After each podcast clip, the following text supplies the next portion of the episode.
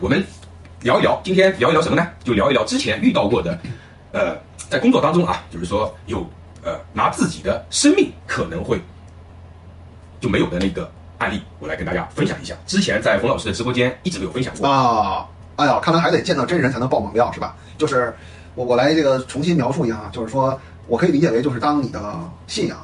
和你的这个生命威胁出现矛盾的时候，你是怎么选的这个案例是吧？对。哎，我很期待啊！当时应该是在二零一零年左右的时候，呃，之前那个中央二台经济语法采访过一次，然后委托人就是通过那个闹到说，哎，你是不是小戴？我说对啊，我是小戴，小戴啊哎，对对对，因为当时中央台的就是小，直接就是小戴，名字都没有，啊对就是小戴。哎，我说是啊，他说，哎，是这样的，就是我那个妹妹呢，她现在出了一点问题，对吧？呃，她老公在外面找了这个小三，想让我们帮忙调查一下。我说好啊，这个事情我们毕竟是轻车熟路，对吧？属于是很典型的我们擅长的一个，然后就过去了。她那个什么情况呢？委托人直接当时把这个小姑娘给约出来了，有小姑娘电话，那个时候啊，微信还没有，有时候那个还是短信跟这个电话，委托人直接通过电话把这个小姑娘给约出来了。小姑娘那个委托人在当地属于是什么情况呢？大家可以想象一下啊，如果你是做生意的，他能在他们那个城市至少至少排前十，比如说我不想说前五或者前三，委托人至少排前十，这就是是个我们什么规模的城市呢？呃地级市，经济发达省的吗？呃经济还好。啊，对那也真很的那也很厉害。呃，确实啊实力是有的啊。委托人在当地的话，就属于是什么情况呢？就是她老公啊，比如说，如果说找了一个小三，她不敢去开酒店，那我理解就是说，其实这个家族的主要的资产是在她手里，而不是她老公手里，是吧？委托人的老公就算找了一个小三，但是呢，两个人不敢去酒店开房，为什么？因为他们只要去酒店开房，一定会有人拐弯抹角认识的，会立马那那我那我打断你，啊我感觉她这老公有点赘婿的意思啊。呃，也可以这么理解，但是人家不是对取，是因为确实委托人的家族的实力太过于强了。那这老公，我觉得这老公他天然的就具备了出轨的强烈动机。 也不一定，也接不着说啊，接一定，也着说不一。定。对，然后当时他把这个小姑娘约出来呢，就是说，他首先他不知道这个小姑娘到底住在哪里。那么我们的工作是什么呢？就是说，委托人跟小姑娘见面，然后我们直接就把这个小姑娘的住址给找到。那是一个夏天啊，我记得很清楚，啊，就是说他你们约出来他，其实是为了最后就跟着他去找到她，啊，要找到她，这个是最直接的一个办法啊所以当时委托人直接把小姑娘约出来，晚上去了一家，我记得如果记得不错的话，是一个牛排店，对，是一家牛排店，两个人在那边，哎，就是稍微喝了点茶，也没有吃东西，然后有了解出来，了解出来以后直接就走了。嗯当时我们是安排了一辆那个出租车，我跟那个出租车讲得很清楚，我说那个呃，你直接跟。如果说有什么违章之类的嗯东西，我们帮你解决，就该罚就罚钱了，对吧？你该扣分扣分，该罚就罚钱。啊，我讲完这句话以后，你知道那个出租司机他当时做了一个动作，你知道什么动作吗？这是不是慌了？很厉害的一个师傅啊，嗯他直接从那个手套箱里面拿出一张碟片。那个时候车牌的那个框还不是那种无无边框的那种啊，还是可以，就是挡车牌儿的对，他直接就这这个练过是吧，兄弟？就是我我我这活儿我接过，你让我把这个车改装一下是吧？就是进入战斗模式啊。对可可以可以。当我们跟到最终的那个目的地以后，小姑娘下车了。嗯下车以后呢，就蹲在那边打电话。她应该是跟委托人谈好了以后，觉得很委屈。那个小姑娘呢，我们后来呃通过了解呢，她还在读大学。那那委委托人大概多大？委托人的话四十几岁，哦，对，四十几岁。她老公呢比她年轻一点，嗯呃，然后委托人其实也是蛮魁梧的，我们魁梧。对，委托人蛮魁梧的。现在想来，我很同情那个她老公，真的啊，那个画面感已经出来了啊。然后小姑娘就在那边就在那边打电话，当时我们就看到，哎其实小姑娘是身材蛮高挑的，而且小姑娘是什么？不是那种娇小的类型，嗯她是属于是那种白白的，然后身材也是比较高挑的，然后呢也不瘦，就是说相对来说从体格啊各方面啊就是很结实的那种，很结实，对，而且白啊然后，高这种类型的啊。哦，这不是挺好看的吗？这不就美女吗？呃，基本上这种审美是可以的，就是说委托人老公的那种审美是绝对 OK 的。然后又打了一会儿电话，那我们就不管了，先先先看他吧，打电话打电话，哎，然后走走了去了一个什么地方呢？一个老破小的小区。这个小姑娘啊，她家庭条件的话非常非常一般，在地级市的一个比较偏僻的一个也是城区啊，比较偏的呃一个老破小的小区，住在那里，家里的条件呢确实非常非常一般。呃，这也很正常嘛，要不然怎么会着急是吧？对，变现的。过了他们那个小区啊，就是农田，就是比较偏的一个地方。嗯，然后当时确认了这个小姑娘的具体住址，然后她家里大概什么情况都了解了。那么呃，后面呢是确认她到底是目前跟这个男公交两个人。到底什么样一个状态？啊评分，这个要需要确认，因为啊委托人跟他讲得很清楚，对吧？他看了，对对吧？你跟我老公，你们该断就断掉对，对吧？我可以既往不咎。但是如果你们后面还会接触，那么我就把你送到阿卡姆去。那那那我可能要采取我的一个措施，因为我觉得还是确实比较有实力的。南标是开的一辆保姆车，呃，应该大家现在对保姆车了解的话，应该就是阿尔法，对不对？现在最新的是还有就是那种奔奔驰的那种，那那个那个小黄车，不是不是，也是也是那种保姆车。呃，对，奔但是驰的主流应该就是那个阿尔法。哎，对，阿尔法，然后现在最新的就是阿尔法，对吧？但是它那个是之前的一代嗯，叫普尔维亚。其实刚开始工作几天的时候，确实没有发现他们有接触，有可能是小姑娘跟他之间没有谈妥啦，呃，或者说小姑娘之间跟他们这么分啦，我们都不能确定。本来我们还以为就是说他们两个人之间的话，可能是已经真的是断掉了。其实对我们来说都是一样的啊。我们所有的工作的话是尊重事实，它有结果，那么我们是一样的收费；没有结果，我们也是一样的收费。我们不以结果来作为收费的。就就是戴老师说这种话的时候，我就觉得这个就是就凡尔赛有点厉害的，反正就是只要我出手就收费啊， 我听说就这意思啊。对的，对的，我们是这样的啊，就是说这里面其实有一个逻辑，呃，是这样的。如果说一切以结果来作为收费的话，大家可以想象一下，如果我们生病了去医院，我们不可能说医生你帮我把这个病给治好了，你收我多少钱，对嗯不对？嗯对反而是什么？反而是你在进手术室之前，你需要签一个免责协议，就是说万一我在手术台上出现什么问题，我不负责任的啊。就是其实这个是相对来说。有些行业里面是非常适用的，其实包括律师也是。你不可能说我这个官司一定要帮你打赢，如果你帮你打赢的话，叫风险代理的，对不对？我打不赢可以不收你的钱，或者收你少一部分，但是我如果打赢了呢，那你是要跟我分的呀，对不对？那么我们这个行业为什么我选择的是不管，就是说我们结果怎么样，我们是一样的收费，它会产生一个什么问题啊？如果以结果作为导向，那么有可能就会让你们去干扰结果。我们可能会无所不用其极，对对对，这样是这样是很可怕的，对非常可怕的。要要么就是，要不然我挣不了钱，对吧？我就我就白白的在这个事情上浪费。对，然后呢，过了这个差不多一周左右，都没有两个人接触的一个情况。其实当时我已经准备放弃了，我觉得挺好的，就是说达到了一个效果。虽然说没有哎抓到一个实锤嘛，但至少其实对于我个人没有抓到实锤，他也开心的，对不对？他也不希望自己的老公就一定会有什么问题。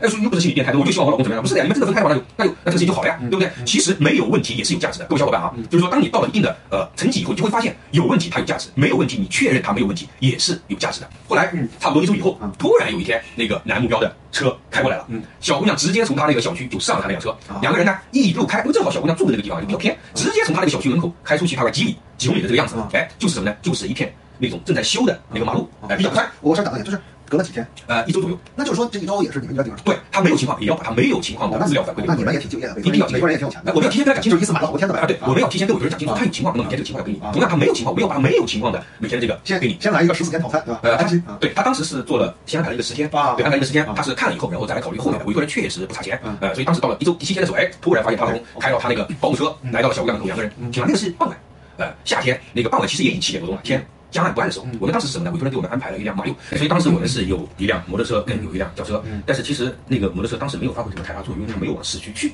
它直接就是往郊区走。好，哎终于回到主线了。对，到了郊区，到郊区以后看，哎，我们一看这个有意思啊，对不对？哎因为我们有经验啊，哎，就是差不多，基本上这种场景就对，场景再现了，就啊开始整活了，对吧？对，嗯哎 但是那次其实蛮不巧的，为什么呢？因为来不及。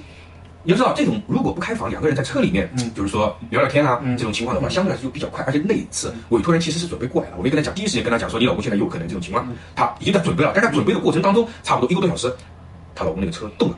一个多小时，对啊，一个多小时。准备了一个多小时，对，委托人首先啊，委托人他不可能无时无刻的在等这个事情嗯，哎，那个时候又是傍晚，他那天后来跟我们讲说有一个重要的客人他要招待，啊正好卡在那个时间点。然后她老公为什么会去呢？就是因为他嗯知道他他绝对知道他这有一个啊命题他必须要去，都是领导那种级别的啊，嗯所以委托人真的来不了。但是那次其实给我们了充足的一个准备时间，第一，让委托人随时准备人就一电话一打立马能动的。嗯后来我们知道啊，委托人带来的人都是那个时候啊，就是还没有扫黑除恶，嗯那个时候还没有扫黑除恶，所以社会上有很多那种比较粗壮的人，然后什么活儿也干的人，你只要给钱了，他都都能帮你嗯平事儿的那种人，就是特别多。再加上委托人在当地有实力，啊，一车下来，一车面包人是吧？嗯啊对，一车人都是那种很粗的那种，就别不是别，大伙儿你这个都是很重虎的狼，这不是说对特就是很很社会那种，对吧？就是都是那种嗯炮头是吧？四个人的脖子那种是吧？宋老师，我跟你讲啊，啊真的那种顶级的那种人啊他让你看上去很斯文。不是，大老师，你的意思就是一车人都很顶级是吧？我的意思呢，就是说有些人他并不是像我们电视里面拍的那种什么爬行链子啊，什么纹身全部在身上，不是。嗯真正到了一定这种这种人到了一定的级别以后啊，他也会反而把自己包装的啊是是是这样中层以上都是这对样，他就把自己包装的斯斯文文的都是要带这个，但是你一看，嗯你一看就知道这人不好惹。那那是对，所以那次他走了以后，我们当时确认了一件事情，就是在他的抽周围有没有什么，比如纸啊、呃等等等等之类的东西。当时我们是发现了有的，你说草丛里面的，路边就路边会有一些用过的用过的东西，哎、啊比如说纸巾啊啊等等之类的东西啊。当时我们正好那次反正也没有来得及，啊我们就找了一下，确认了它是有的。啊所以那么 OK，但是时间比较快啊，立马把小姑娘又送回去了。啊，哎，送回去了，所以说现在怎么办呢？那就等下一次吧，因为这一次不能说明什么问题。也其实基本上已经说明了问题，但如果不能让委托人到现场，它就没有意义。呃，是他可以抵赖。嗯其实当时发现了这种情况以后呢，呃，我们就觉得他只是说，呃，迫于这个委托人的压力，所以这个晚星期两个人没有接触，但是实在是忍不住了，他们还是会联系的。确实是这个样子。到了第十天的时候，到了第十天的时就候是，第七天有一次，对，第十天啊到了第，十天的时候，又是一个傍晚。嗯，那天为了这个跟着工作呢，呃，我们看到他过来了以后，就第一时间打电话给委托人，然后委托人很快啊，很迅速，我们跟着跟着，差不多要到的时候，只有十分钟的一个时间差，委托人就过来了，一车的人，两辆车啊哎。一车两车面包人，呃啊，两辆车，其中一车里面都是那种刚才 专业人士讲的那种类型嗯，然后专业人士车门一开，当时我跟委托人讲，他就在前面不远的地方。 那么我先过去， 我过去干嘛呢？我他车不是停在那边嘛嗯，我把车停在他车头那边，也跑不了。然后你再在后面，你堵住他车尾，他这样就算下来跑也跑不了多远，嗯对吧？这个方案可以吧，冯老师？就绝绝了他的后路啊！哎，对，啊掐头断尾啊呃，您觉得怎么样？哎，太，这个就属于赶尽杀绝了呀！哎呀，就是走投无路了吧，这个属于。哎，你知道吗？嗯委托人非常有势力，而且非常自信嗯。他说：“小戴，不需要的，我过去，他那个腿就软了，跑都不敢跑了，嗯不需要，你 跟我后面就行了。”委托人让我们跟着他后面，让我们跟他，你跟着我后面就行了，你先跟着我后面，上车，就跟着后面，然后我就开着他给我的那辆车嗯，然后他们从前面开，我就想嘛，委托人说的话你不听他的吗？嗯，对不对？你你可以不听吗？嗯，那肯定得听然后嘛。跟他后面，哎，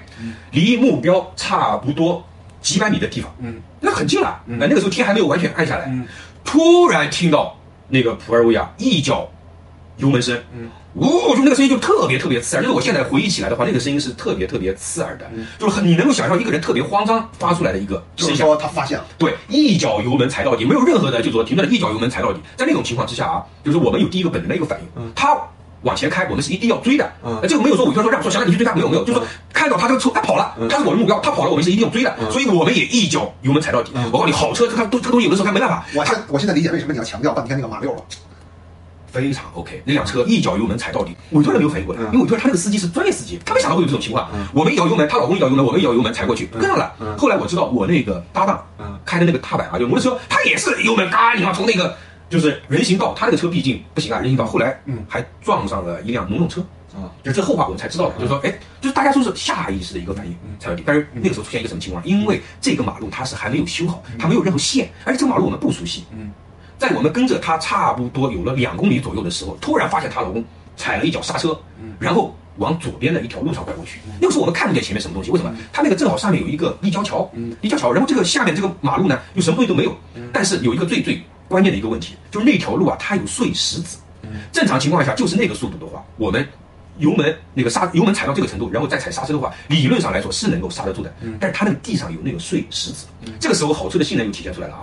当我一脚刹车踩下来以后，我要拐弯嗯了，因为它往左边拐，我也往左边拐。你拐弯的时候，你拐不过去的，啊为什么？车速太快，它那个系统比较 EPS 啊，就 ESP 车辆稳定系统，它不让你拐弯。如果你拐的话，那个时候立马就车就就会翻，对吧翻？就是当他计算到车会翻的时候，啊对，这个速度直太快，它啊你能明显的感觉车辆在滑动，你能明显的感觉我打了一把方向，但是那个车还是直线往前滑，嗯，然后我又立马又打了一把，嗯，它还是往前滑。但我第二把的时候，我已经眼睛看到前面是一堵墙，是什么？是有一个丁字户，它没有拆。万恶的钉子户，他没啊嗯他没有拆，就是这本来是一条大马路，很宽的马路，左手边是一条小道，那个农村里面的土路，对吧？他没有拆，那个时候就差最后的那一脚刹车。嗯，到了我第三脚刹车的时候，我当时是把脚抬下来了，第三脚我抬下来再往下一踩，打一把方向，那一把方向过去了，就速度确实已经降到位了嗯，过去了。我能够亲眼的看到前面那种墙在我眼前过去了，然后我到了这边小道，嗯，到了那个小道以后，我是一脚刹车，嗯，不追了，然后我立马下车，当时我整个人啊瑟瑟发抖，因为你从来没有体验过那种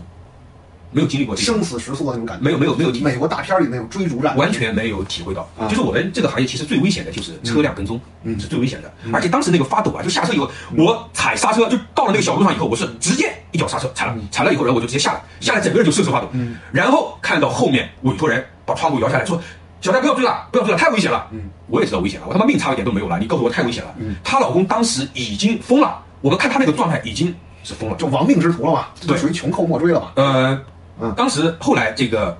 男目标跟委托人讲说：“水水，你他妈这是要我命，嗯对吧？ 你这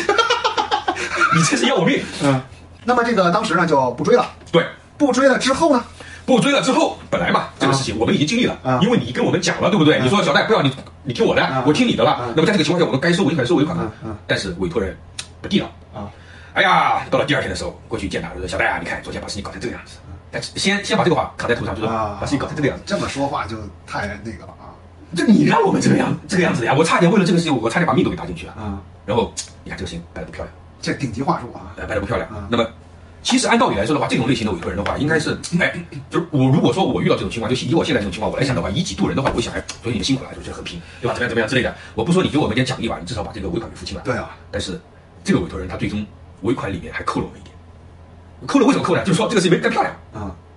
一生要强啊，也是对。然后从此以后啊，我们收费的话就是工作到一半你就把尾款给付清吧。没办嗯嗯法，你遇到了这种类型的委托人，那最后这个当事人和她老公的结局是什么呢？鸡窝子。什么东西？继续过日子啊。后来，那他委托人给他买了一辆车，换了，把那个普尔维亚给换掉了。这个结局有点让我意外啊你们不意外？啊啊！意外啥？不是，那折腾半天，然后最后也确定有外面有人了，也没断，然后最后就就我就是要确定，确定以后我来解决问题啊，啊解决了吗？就解决了呀，把外面的人解决掉了呀，把自己老公降服了呀，这不就解决问题了吗？啊，就是就是呃问题解决了，对然后俩人一起能过日子，对啊，对那的那对的那行啊对呀，我以为就那样了啊，那就是对于有实力的委托人来说的话，有手段的委托人来说的话，他不差钱的情况之下的话，他会把外面的这种外部干扰干掉，同时把自己家里的嗯规制好嗯，那么日子还得过啊。